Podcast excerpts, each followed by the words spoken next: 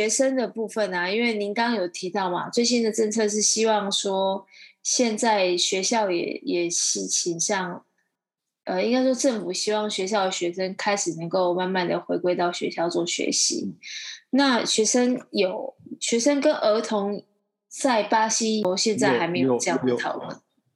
药检局已经在在测试一部分的疫苗给年轻给小孩子打，就十八岁、十六、十七岁以下到十二岁这一段的开始已经在测试了。OK，他们比较谨慎，所以需要一点时间测试之后才可以打。目前还没有，目前没有。OK，所以那是已经有在测试中了。呃，孕妇已经已经有在打了。孕妇，呃，孕妇上次。哎，是听到刘大哥您说吗？是有发生过孕妇已经是打过了疫苗的孕妇，她把他的那个呃疫苗的抗体传到他的小孩生出来之后，小孩是有抗体的，是吗？对，有有两个 case，一个 case 是孕妇生过小孩之后，她把她的免疫免疫性传给她的小孩，另外一个是。生小孩之后，他去打疫苗，然后他去哺乳他的小婴儿的 baby 的时候，他把抗体传给他的，用用母乳方式传给他的他的小孩，这个有经过认认证的。巴西有这两个 case，两个完全不同的 case，是，因为数目是非常惊人的。我们巴西有两亿，呃，两亿多人口。好，我先先说第打过第一剂的有。三千三百七十九万人，四千七百一十二人。三千三百七十九万四千七百一十二人打过第一剂的，占人口的比率三十九点七五 percent。打过第二剂跟打过一剂单一剂的疫苗的有，啊，三千三千零五十七万三千三百八十三人。占人口的十四点十四四十四。那目前第一季跟第二季，目前你们是选是选用什么样的疫苗？在巴西是现阶段的？是。我们巴西有四种疫苗，就是一个巴西的布登登自己生产的，就是科兴合合作的疫苗。另外一个是 AZ，跟跟巴西的 f e w c r u z 两个两两这个。公司联合合作的疫苗也是巴西生产的，另外有辉瑞，另外有个 Janssen，四种疫苗。那可以选择要是打哪一种疫苗吗？不可以，不可以。当然你有选择的权利，可是巴西政府不鼓励你选择，你他们不公开，你就去那边有什么就打什么，你可以拒绝。可是现在巴西有些城市已经到意识到这种，很多人拒绝，不希望打科兴疫苗啊，不希望打其他的疫苗。那他们现在有些城市已经开始，如果你去了当天你不愿你不愿意打是被被打的话，你就要回到我全面到十八岁全面打完之后，你才可以再来打。也就是说，你放弃了，你就全面放弃。你要等我们全部打完之后，我们有剩才会给你打。就这个这个政策，就是不要让人民去筛选疫苗。对，这样的这样的做法确实也是蛮蛮聪明的做法。对，要不然你没有办法达到百分之八十的全全体免疫。如果大家就是整天去筛，整天去去。去找疫苗的话，去去登记，然后看到现在是不想要打的就取消，又再重新登记，又再取消。对，确实就是这这个会到给国家的卫生所带来很大的负担。是没错。那目前有打过呃疫苗的人，您有听说过大部分人的反应是什么样的反应？可不可以也请您说明一下？呃，当然。看人而异，有些人有反应，有些人没反应。我的朋友，很多人朋友认识的人，很多人都是也会有头痛啦、症状啦，会有感冒的症状，一般都是持续三天到一个星期左右，症状就自然没有。可是大部分的人，我像就像我，我打 AZ 的，我就没症症状，我只有手会疼痛，我的手疼痛了差不多一个星期左右，就没有没事了。相反的，我感觉我打的时候还非常兴奋，打打完之后，当天晚上我睡不着觉，到两三点、三四点我才办法睡觉，第二天起来精神非常好。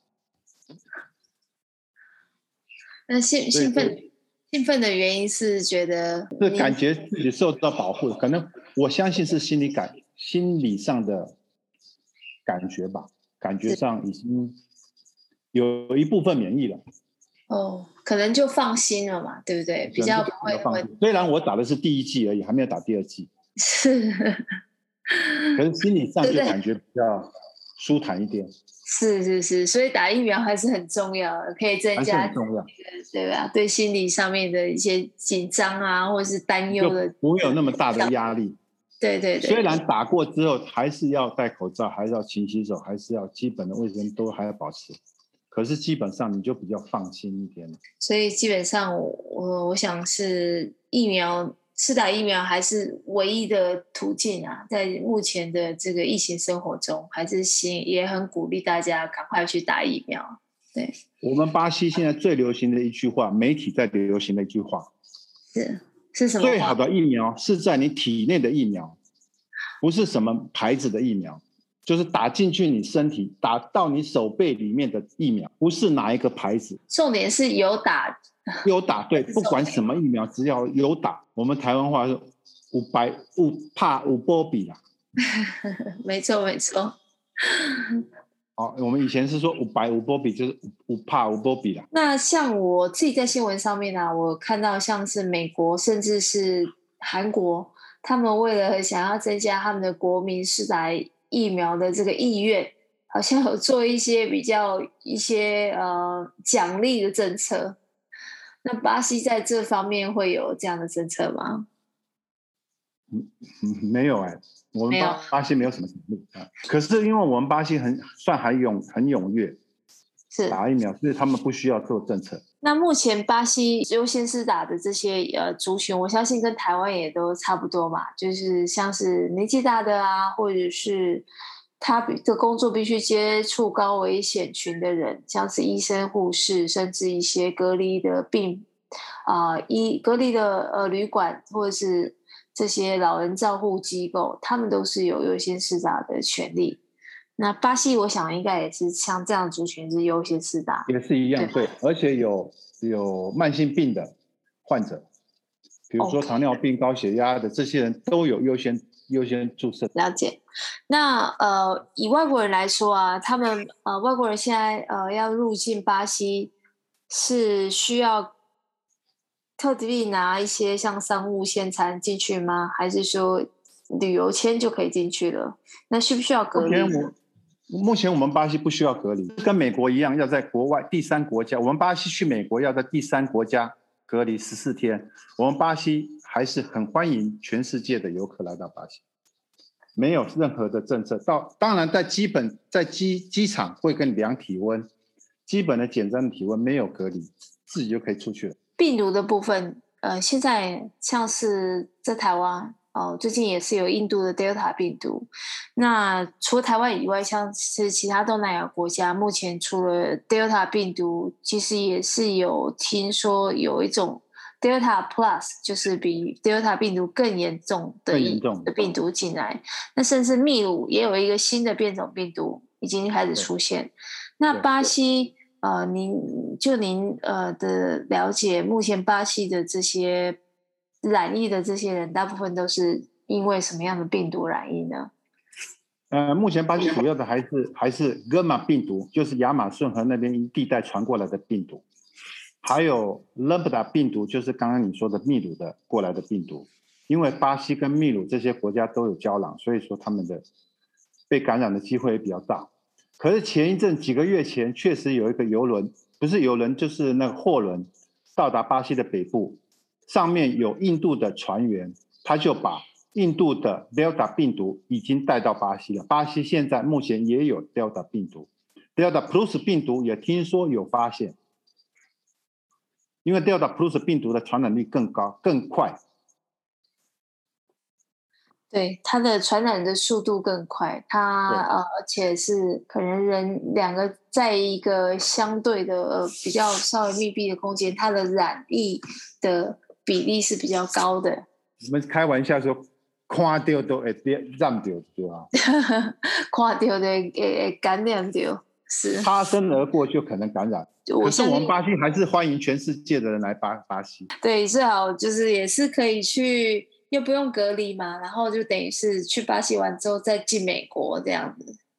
我是、哦、不行不行不行不行，因为因为从巴西过去美国一定要隔离十四天，因为我们巴西是重灾区，一定要在墨西哥隔离十四天才可以进美。我们巴西蛮严重的，嗯，可是我们巴西时常说我们是巴西人说巴西是上帝的儿子，所以说我们巴西还是欢迎全世界人来巴西。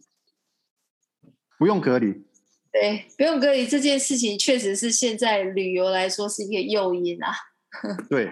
那另外我想要了解一下，就是巴西在啊纾困政策上面，不管是餐厅、旅游业这两个行业，在巴西有纾困的政策或是一些补助的政策吗？巴西政府现在对旅游，他们政策就是用第一款贷款给你，撑过这段时间。可是我。个人感觉，我们现在不需要是贷款，我们需要的是工作机会，不是贷款。所以说，这个我感觉上对我们的影响不大。然后餐厅上面有很多的政策，它从去年一直到现在就有很多的政策。从去年差不多五六月、六七月左右，当初它的政策就是。有个政策可以让你的工人或者停工，可是由政府付这薪水，或者是减工，譬如说你的工人减到百分之五十，五十由我资方来付付，另外五十是由巴西政府的劳工局来付他的薪水，当然不是全薪，差不多百分之八十的薪水，也就是因为一半，所以是百分之四十的薪水。可是有上限，有上限，它不是无上限的，有上到一个程度，它就不不再补贴了。这个他当初他的政策是两个月，后来再延长到两个月，后来我知道前前后后总共去年二零二零年，他的政策持续了八个月，目前目前现在又开始再延续四个月，所以说这个餐厅餐饮业。最大的开销有两个，一个就是劳工，就是员工；一个就是房租。房租的话，政府因为是都是个人的租赁的条例，每一个人条例不一样，政府是鼓励房客跟房东自己私底下去谈。我知道很多的情况下，房东都适当的把它减到一半左右。一般政府建议。政府只能建议，没办法强制执行，因为每个人的经济情况不一样，所以说他不可能强制执行。建议减半，或者是减个百分之三十或者是四十左右。我最常听到的是减到百分之三十、百分之四十。嗯，还有税金，税金的部分，还有另外一个税金的部分，就是政府把所有的二零二零年的税全部暂停，让你。延伸到二零二一年分期付款缴，这是蛮好的。然后水电都可以跟水电公司去商量顺延几个月，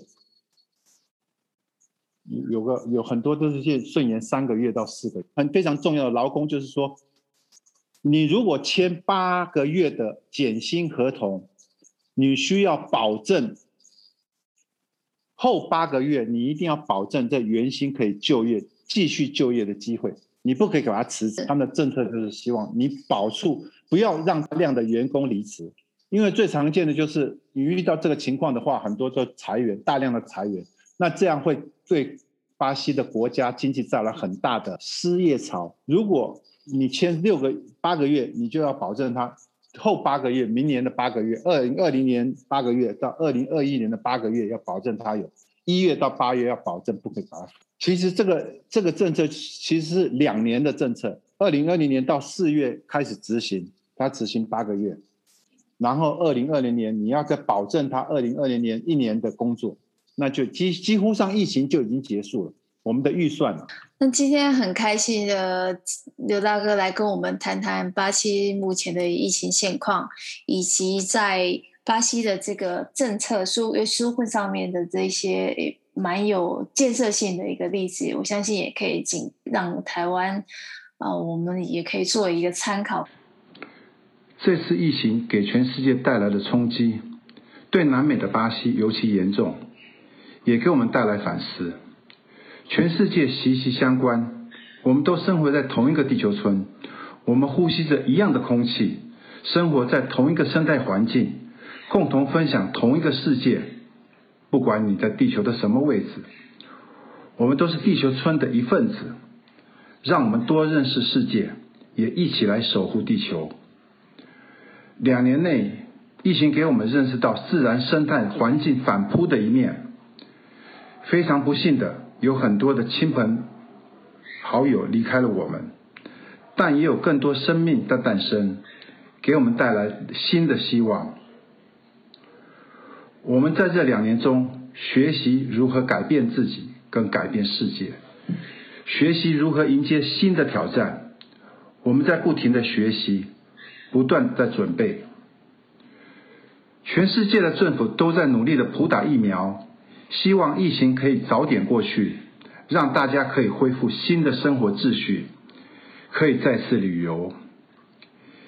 也在此希望大家有机会能来南美旅游，感受一下巴西的热情奔放，看看巴西的好山好水好风景，尝试巴西的美食料理，认识巴西的文化艺术。感受巴西的风土民情，放松心情，享受巴西浪漫悠闲的生活品质。